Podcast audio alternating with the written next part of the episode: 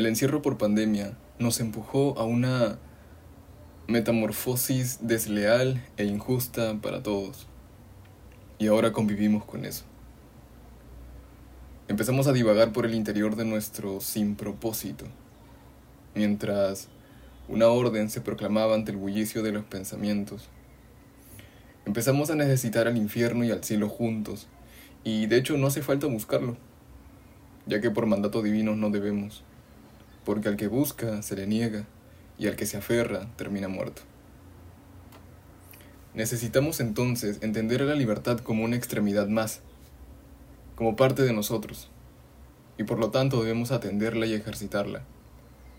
Necesitamos algo que no debemos querer.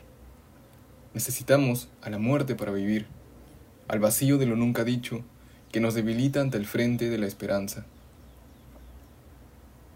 Deberíamos emprender vuelo sobre las paredes de nuestra conciencia. Deberíamos aterrizar sobre el suelo oscuro de nuestra indiferencia. Indiferencia por nosotros, por el odio que nos tenemos, hay que pisar firme el pasto gris de nuestro, de nuestro radiante miedo. Porque sí, el miedo también puede emitir brillo. Y entonces fuimos árboles llenos de maleza y llenos de vigor, protegiendo y albergando vida. Y no olvidemos la muerte. Ser sensible te empuja a la oscuridad y ser frágil te permite ser fuerte. El abismo construye escaleras llenas de grietas y las polillas se apoderan de tus huesos, de tus metatarsos, que escalan hasta sentirse satisfechas. Pero, ¿cómo decirle a una vida sin conciencia que ya está satisfecha? ¿Cómo decirle a la plaga que ya no queda nada? ¿Y cómo puedes verter agua dentro de un vaso roto? La desolación, la esclavitud y los pensamientos. La piel marcada por las voces y el viento de nuestro juramento nos retiene a conocer la verdad que no queremos, pero debemos. Entonces hay esperanza.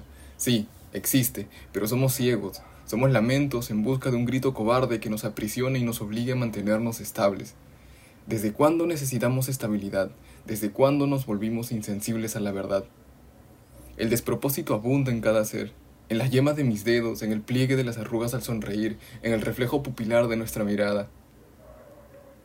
Y ya no queremos eso. Ya no, no más. Adiós realidad